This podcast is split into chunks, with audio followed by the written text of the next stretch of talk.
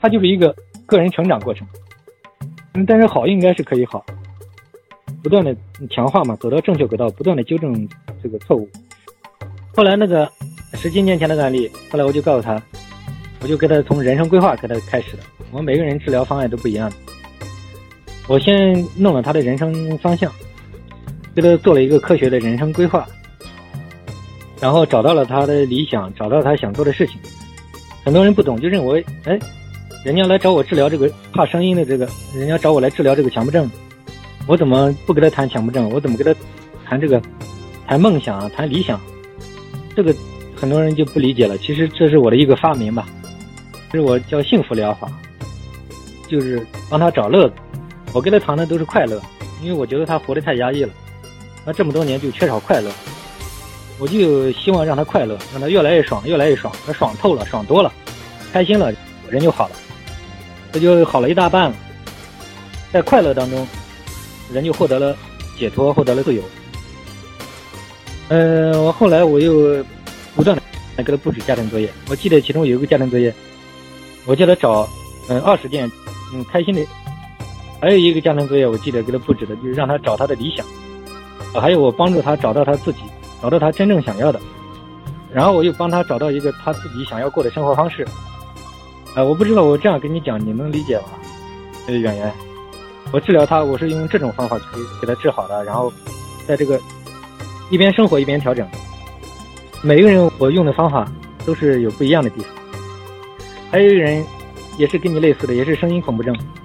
他也是有工作的，但是呢，他这个工作呢，他一开始是逃避，不行他就换一个工作，不行就换一个环境。后来他干嘛？他连他的房子都要换。他说他在这个房子里不行了，他要换一个房子。我跟你讲，这种逃避永远好不了，没用的，只会造成挫败感，只会让自己更讨厌这个病。所以说，就是后来我是怎么给他治好的？我方法都不一样，我是找到了。其中阻碍他康复的一个点，就是他不喜欢他的工作，他那个工作很压抑。我说你准备把自己的一生都浪费在一个完全不喜欢的工作上面去吗？我说你这样一生过了一生，我说有什么意义呢？后来我慢慢的，因为他的经济情况还可以，因为他参加我的系统治疗嘛。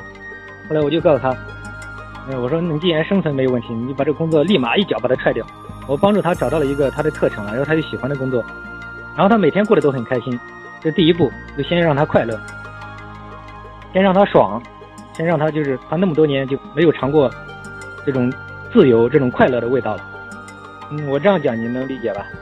呃，演员，对，就这样。嗯，我每个人方法不一样，在这个过程当中，一边生活一边调整，我就变化调，中间他遇到很多困难，做不下去，进行不了这样，通过这样一步步的，大概也是三个月左右的时间，我记不清了。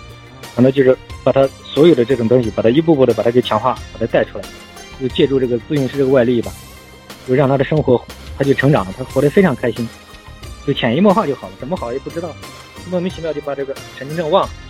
后来过几年他给我打电话，他说他把这个病都忘了，他忽然想到了，一波就打个电话，后来给我们写了感谢信，也就是这样的。然后他，我记得很清楚这个案例，他跟你是一样的。